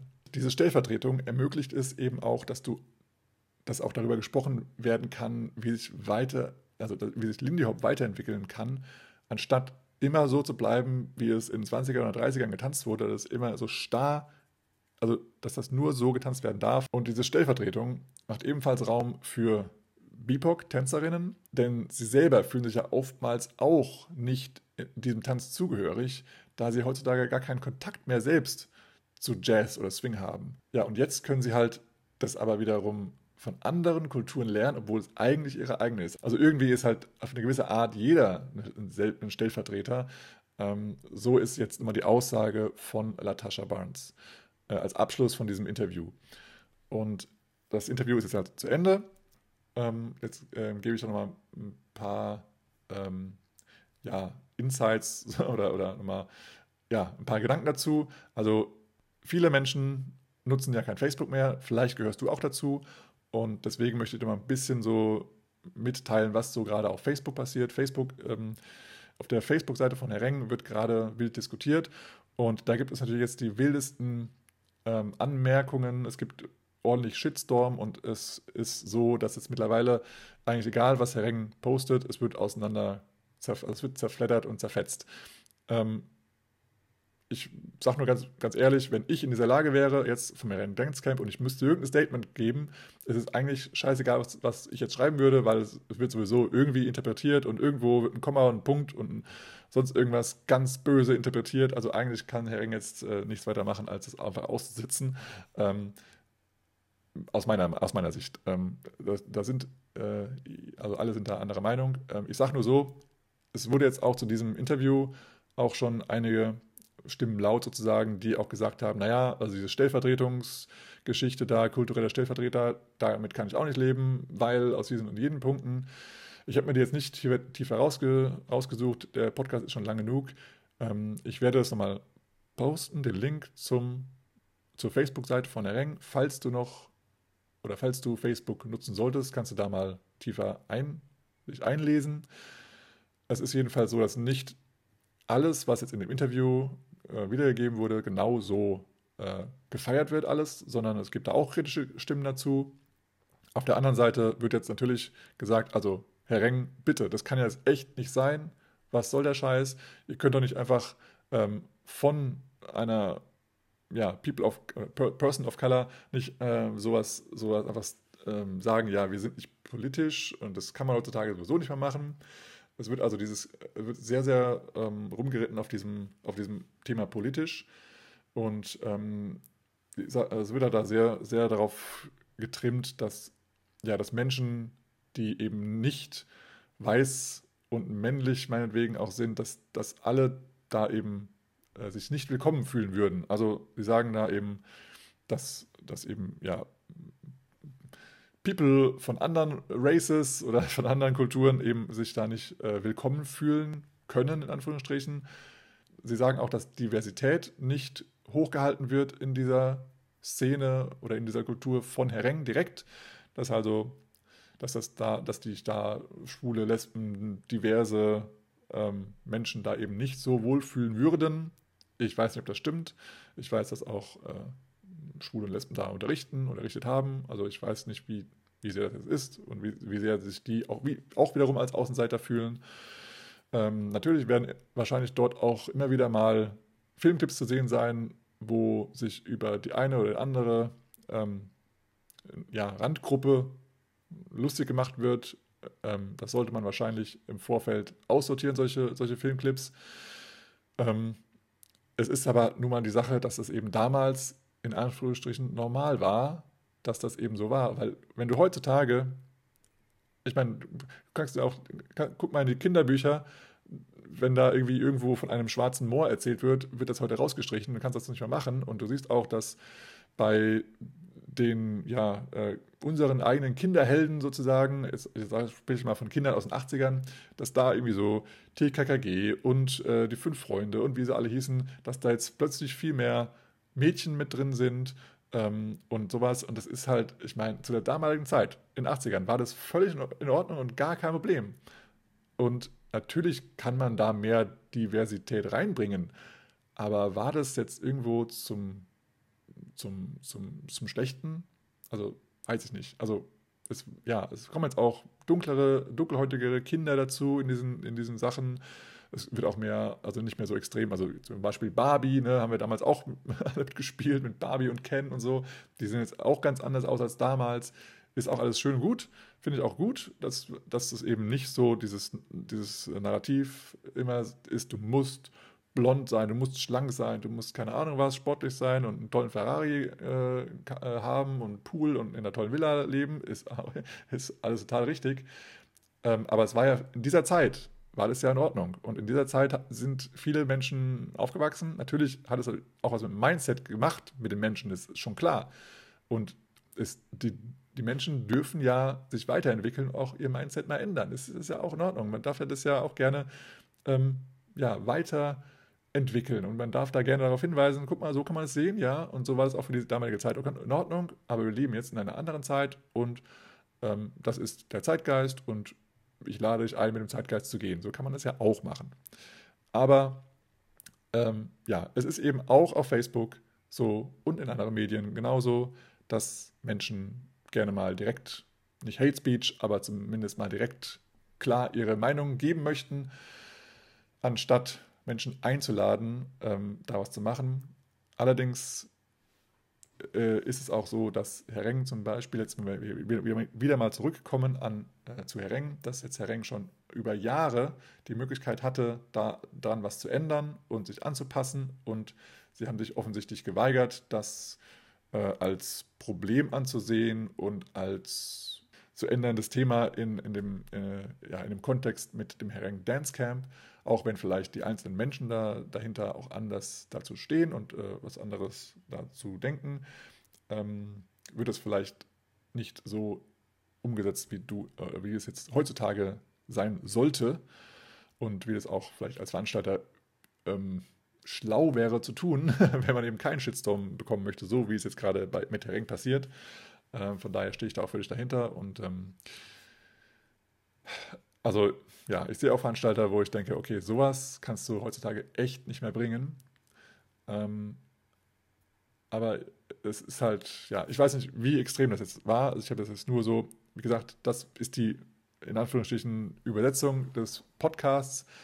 Ähm, es waren jetzt zwei Personen da drin, oder sagen wir mal vier Personen insgesamt, glaube ich, die da interviewt wurden und ihre Meinung dazu gebracht haben, aber es waren jetzt nicht massenhaft an Menschen, die gesagt haben, das ist ein absolutes No-Go.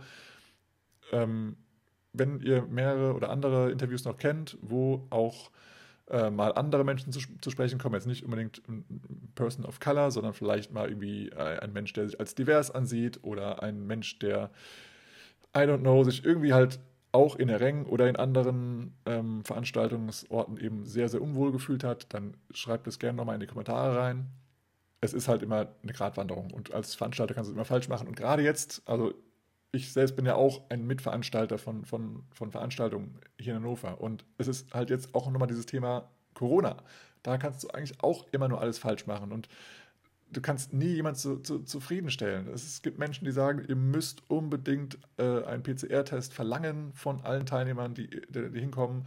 Andere sagen, ähm, ja, wir sind sozusagen jetzt in einer Corona-freien Zeit. Äh, ich möchte davon nichts mehr hören, von irgendwelchen Vorgaben und ich möchte da ohne Maske hinkommen. Ich möchte ohne Maske tanzen. Ich möchte Wildpartner wechseln. Ich möchte mit Menschen aus, dem, aus derselben Flasche trinken. Ich möchte mich umarmen. Ich möchte keine Ahnung was alles machen. Äh, dann hast du immer diese diesen Kon Kontrast. Und es gibt halt eben die Menschen, die sehr in die eine Richtung driften und es gibt Menschen, die sehr in die andere Richtung driften.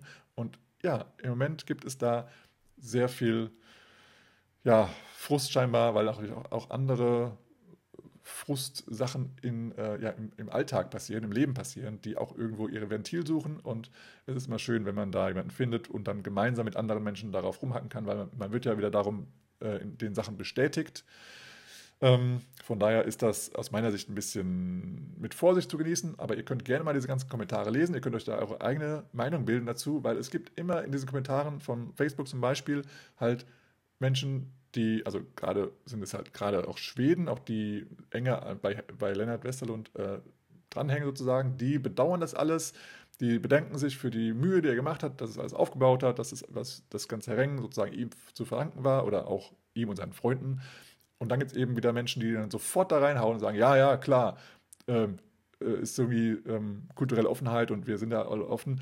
Hat das damit zu tun, dass ihr ignoriert, dass, dass, äh, dass, dass kaum Schwarze unterrichtet haben, dass, ähm, dass der Tanz nicht weiterentwickelt werden darf, dass dies und jenes und dann wird da direkt wieder draufgehauen. Also du hast beide Seiten, auch in diesen Kommentaren. Und deswegen möchte ich jetzt gar nicht sagen, was du denken sollst, sondern sollst bitte eine eigene Meinung machen. Und du kannst auch mal in anderen Foren oder Podcasts oder sonst wo irgendwo hören und sehen und lesen, wie gerade so die Meinung dazu ist, zu dem Thema. Und du kannst dich natürlich jetzt selber dazu, äh, also dazu mal die Meinung machen, ob du selber an dem Herring Dance Camp noch teilnehmen wirst, zumindest in diesem Jahr oder in den kommenden Jahren. Und du wirst auch mal äh, dir selber überlegen können, auf welche Werte, also welche Werte sind dir selber wichtig und auf welche Werte achtest du, dass die beim einen oder anderen Veranstalter ähm, nochmal herausgehoben werden, weil es kann ja auch gut sein, dass die Werte bei dem Veranstalter da sind, aber sie werden einfach nicht großartig breitgetreten. Kann ja auch sein. Ähm, das Ganze selber eine Meinung bilden dazu.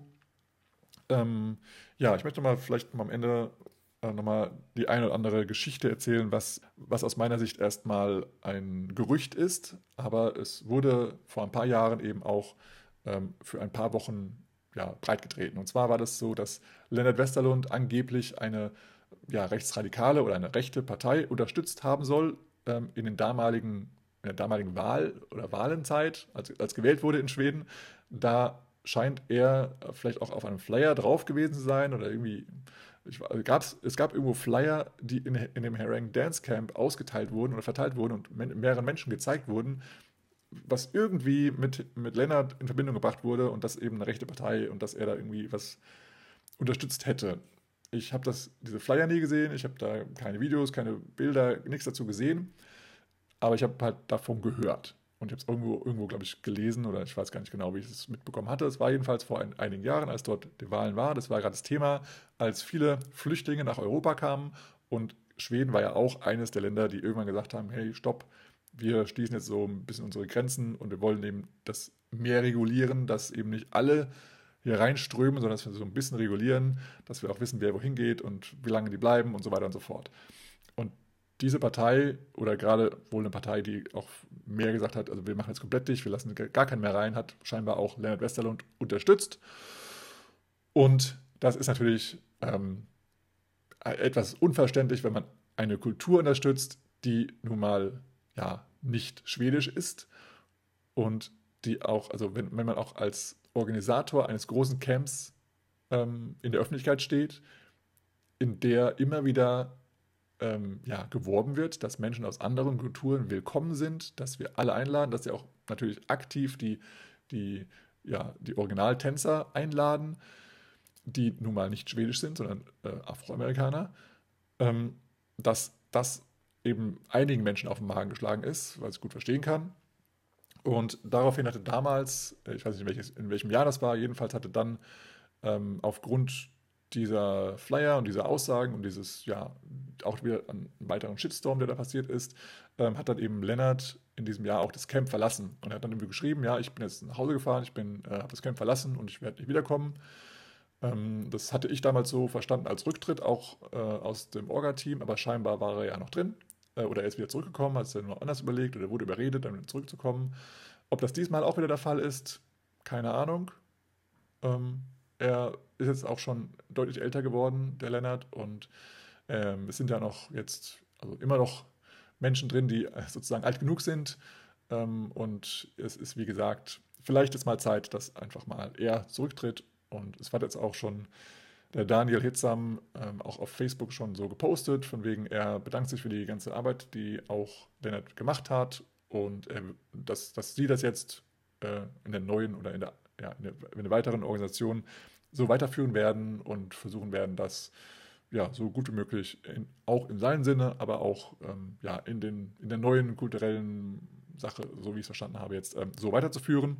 Und sie hat auch mal dazu geschrieben, dass Lennart jederzeit willkommen wäre und als Ehrengast, äh, dass er immer sozusagen ein Stuhl auf der Bühne frei wäre, weil der Lennart sozusagen war immer auf der Bühne mit einem kleinen Hocker und das hat er so symbolisch gesagt, dass dieser Hocker auf der Bühne immer frei wäre für ihn. Ob das jetzt ähm, ja, in den zukünftigen Jahren auch wirklich so passieren wird, ob sich da die Wogen wieder glätten werden, das werden wir sehen. Ähm, aber ich glaube, dass es im Moment so ist, dass viele das nicht als gut befinden würden, wenn, wenn jetzt ja, Lennart dann wieder da wäre und gerade als Ehrengast, weil er dann nochmal noch mal sozusagen in die, in die ja, nochmal nach oben gehoben würde. Ähm, das wäre wahrscheinlich für viele ein Problem, aber es kann auch sein, dass halt die, für die Menschen, für, den, für die es ein Problem wäre, auch überhaupt nicht mehr am Herring Dance Camp teilnehmen werden. Und für die ist es ja dann egal, weil sie sind ja nicht vor Ort. Ähm, aber es kann ja sein, dass welche, welche vor Ort sind, die dann da im Publikum sitzen und sagen so, ja, was will denn der jetzt hier? Das kann natürlich auch sein. I don't know, wir werden es erleben. Also wie ich es verstanden habe, gibt es auch eben andere Menschen aus der LGBTQIA-Plus-Bewegung oder äh, nicht Bewegung, aber äh, aus den Menschen, die dazu, sich dazugehörig fühlen, dass es da eben auch ähm, ja, dass sie sich eben auch als Minderheit fühlen und dass sie sich nicht gesehen fühlen und dass sie sich nicht äh, gut genug vertreten gefühlt haben in diesem Camp und dass sie deswegen eben ebenfalls da äh, dafür sind, dass Lennart geht. Ähm, du kannst das, wie gesagt, in Facebook-Kommentaren selber mal recherchieren. Vielleicht habe ich das auch als falsch verstanden, aber so sehe ich das gerade, dass, dass ja, Menschen ähm, froh sind, dass Lennart weg ist. Ähm, aber ich meine, das war ja als nur eine Person aus dem Orga-Team. Ich verstehe halt nicht genau, warum das jetzt alles gegen Lennart geht. Es könnte ja auch gegen einen der anderen Personen gehen. Auch wenn ja eigentlich Fatima auch eine Person of Color ist. Aber gut. Ähm, es geht jedenfalls gegen Lennart und ich weiß nicht, ob er halt da die Hauptaussage hatte und auch immer gesagt hat, nein, alles bleibt so, wie es ist und wir ändern hier gar nichts. Kann ja sein. Dazu weiß ich zu wenig, dazu bin ich zu wenig drin. Ich wollte das nur mal so mal aufgedröselt haben für diejenigen, die nicht auf Facebook sind und davon noch gar nichts gehört haben und auch für die Menschen, die vorher noch gar nicht wussten, was überhaupt Hereng ist und was da überhaupt immer los ist. Ja, also wir hatten es schon ein paar Mal erwähnt äh, hier im Podcast, dieses Hereng Dance Camp und ja, mit diesen aktuellen Diskussionen, ja, stellt sich einfach die Frage, ob das Hereng Dance Camp in Zukunft noch so weiter bestehen wird und wenn ja, wie. Äh, die Zukunft wird es bringen. Ich bin gespannt. Ich war erst einmal da. Ob ich da nochmal hinfahre, ich weiß es nicht. Und ich als Veranstalter werde auf jeden Fall alles tun dafür, dass das klar ist, dass, äh, dass jeder willkommen ist und dass auch gerne politisch diskutiert werden darf. Ähm, ja, ich weiß auch gar nicht, wie man es ausdrücken sollte. Ich habe ja schon gesagt, also wenn ich jetzt in dieser, in dieser Rolle wäre als, äh, als Mensch, der sich irgendwie rechtfertigen muss, ich wüsste nicht, was ich da schreiben soll. Also man kann sich wünschen, dass es nicht politis politisiert wird und dass dieses Thema auch jetzt nicht auf den Tisch kommt. Aber natürlich kann man das so nicht machen, weil es sind eben nur mal Menschen äh, aus anderen Kulturen. Und gerade wenn du halt einen, einen Tanz unterrichtest oder ein Camp ähm, veranstaltest, wo dieser Tanz unterrichtet wird von anderen, da musst du natürlich irgendwo sagen, ja klar, das ist nicht unser Tanz. Wir haben das von anderen Menschen aus anderen Kulturen gelernt. Wir haben das nur übernommen und wir borgen uns jetzt das, das aus. Und wenn Menschen, die aus dieser Kultur kommen, das auch für völlig in Ordnung halten würden oder tun, ja auch tun, dass dieser Tanz auch weiterentwickelt wird, warum sollte ich da was dagegen haben, der überhaupt nicht aus der Kultur kommt und der, der halt, ja, einfach zu Gast ist eigentlich, aber das irgendwie so scheinbar, scheinbar ein bisschen verblendet gar nicht so sieht. Also scheinbar ist es so, dass sich da Lennart oder auch andere Menschen, die damals Frankie äh, ja, wieder äh, also angerufen haben, über die wir nicht, nicht mehr sprechen, komischerweise, also nicht komischerweise, schon berechtigt, aber ja, also auch Lennart ähm, sieht es ja scheinbar so, dass er da der Hero war, der das äh, äh aufgedeckt hat. Aber wie gesagt, ich war auch schon mal auf einem, auf einem Talk von Lennart, wo er selber gesagt hat, uns ist dann irgendwann aufgefallen, dass ja Lindy Hop, dass wir gar nicht die Ersten waren in, in Europa, die Lindy Hop hergebracht haben, weil er war dann völlig schockiert, als er plötzlich ein Tape bekommen hat. Damals gab es ja noch diese, diese VHS-Kassetten. Das hat er von Ryan François, glaube ich, äh, zugeschickt bekommen aus UK nach Schweden rüber und dann hat er plötzlich gesehen, was, was, was, Moment, die tanzen ja unseren Tanz. Und ja, das hat er so wirklich so gesagt, die tanzen ja unseren Tanz. Also für Lennart war das halt wirklich deren Entdeckung und ihr Tanz. Und klar hat man das in den USA auch irgendwie getanzt, aber für ihn war halt, war halt Schweden das Mekka des Lindy Hop. Und Lennart war dann eben plötzlich vollkommen überrascht und ja, schon eigentlich schon sauer darüber, dass, dass es plötzlich in USA, äh, Quatsch, in UK eben ebenfalls diesen Tanz gibt. Und diese Tänzer in UK, die wurden, ich glaube, hauptsächlich oder ausschließlich, ich weiß gar nicht, unterrichtet von Mama Lou Parks, die eben zum Beispiel auch die, diese Warm-up-Routine ähm, zu Handclapping ähm, unterrichtet hat oder äh, erfunden hat, äh, entwickelt hat. Und dann hat sie halt gesehen, im Moment, die tanzen ja auch richtig, richtig gut Lindy Hop. Und dann war er erstmal überrascht, verärgert, beleidigt und wollte das eben gar nicht wahrhaben. Das hat er eben auch so erzählt. Also er steht da auch dazu, ja. Ähm, und es kann ja sein, dass immer noch dieser, dieses kleine trotzige Kind immer noch in ihm steckt und sagt, nein, wir haben das so gelernt hier von diesen Tänzern und gerade vor allem von Frankie Manning und er hat es ja uns jahrelang begleitet und das soll genauso bleiben, wie es ist. Ja, so hat jeder Veranstalter auch so ein bisschen sein, sein Leitbild, was er auch so ein bisschen in die Welt bringen möchte. Aber vielleicht ist da jetzt Lennart ein bisschen zu verblendet und vielleicht sind die anderen, die in einem Board sitzen, da etwas offener für und lassen da mehr zu. Ich weiß es nicht. Es sind, glaube ich, alles Schweden. Ich glaube auch Fatima ist, glaube ich, auch Schwedin, weiß ich gar nicht genau. Aber ähm, ja, ich weiß es nicht. Ich kann es nicht sagen. Äh, dazu stecke ich zu wenig in der, in der Orga-Szene. Ähm, und wenn da jemand schreibt, wir als Organisationsteam des Sereng, weiß ich auch nicht, wer das schreibt. Und äh, ja, jetzt hat Daniel Hittmann da zumindest ein, ein Statement gesetzt auf Facebook. Vielleicht ist jetzt, da haben sie sich geeinigt, dass Daniel jetzt den Vorstand da übernimmt. I don't know. Ich kann nur spekulieren. Gut, wir machen uns mehr unsere eigene Meinung dazu. Ähm, es bleibt spannend. Ich denke mal, jetzt, wo du diesen Podcast hörst, gibt es schon wieder ganz neue Erkenntnisse oder neue, neuen Shitstorm oder vielleicht ist schon wieder Länder zurückgekommen. I don't know guck dir einfach mal an, was genau passiert. Das ist der aktuelle Stand. Und äh, ja, es bleibt spannend in der Lineup-Szene. okay, wir wollen das äh, mit, einem positiven, äh, mit einer positiven Sache beenden hier. Und zwar die Bildungsfrage. Die Bildungsfrage, heute geht an dich die Bildungsfrage mal ein ganz anderes Thema. Und zwar, wie heißt der Saxophonist, der legendäre Saxophonist, der sein Instrument quer gespielt hat? Also du weißt, das Saxophon spielt man so ein bisschen seitlich unten, das ist, das, oder vor dir vielleicht auch meinetwegen, genau vor dir, aber es gibt einen, einen Saxophonisten, der da in der damaligen Zeit das Saxophon sehr schräg oder quer gespielt hat. Ähm, und den Namen, den suche ich. Und den kannst du mal rausfinden. Und dann kannst du vielleicht auch direkt schreiben, was dein Lieblingssong ist von diesem Künstler. Gut, das war eine sehr lange Folge alleine durch die Übersetzung des Podcasts, der auch schon äh, eine Dreiviertelstunde ist. Du kannst ihn auch sehr gerne nochmal in Original anhören. Ähm, der ist auf Englisch, deswegen für nicht Englischsprechende habe ich das jetzt mal übersetzt. Und ich hoffe, du bist einigermaßen im Bilde. Du kannst dir ein bisschen ein Bild selber machen und du wirst es hoffentlich dir auch äh, zukünftig noch weitermachen. Bitte übernimm nicht meine ähm, Glaubenssätze ähm, oder meine Ansichten. Ich bin auch ein alter Knacker, der hier vor, dem Mikrofon sitzt. Du bist bestimmt jung und knackig und kannst dir da äh, ja, aus seiner eigenen aktuellen äh, Weltansicht da ein ganz anderes Bild äh, bauen als ich, der irgendwie aus Spielzeug aus den 80ern erzählt hat. ja, also danke, dass du zugehört hast. Falls es dir gefallen hat, ähm, teile es bitte mit anderen Menschen. Äh, lass es zu, dass andere Menschen davon erfahren. Auch, wie gesagt, wenn, wenn du jemanden kennst, der noch nie von der Rang gehört hat, äh, der vielleicht gerade auch zum, zum Tanzen dazugekommen ist, lass ihn darüber in Kenntnis setzen, was der Rang ist und was da gerade aktuell so passiert in der Linux-Szene, dass eben nicht immer alles Friede, Freude, Eierkuchen ist. Und ähm, ja, bewerte gerne mit 5 Sternen auf Apple Podcasts und Spotify.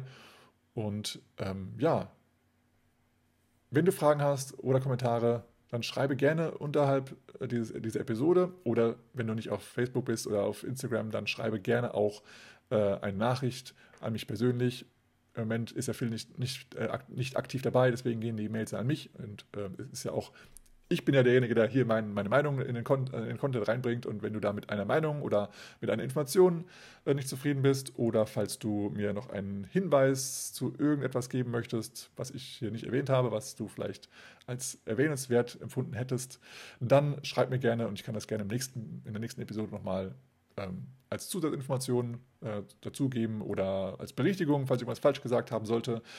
Und ja, danke für deine Geduld, danke für dein Zuhören, danke, dass du da ein Teil von, ähm, von bei mir bist so schön bist.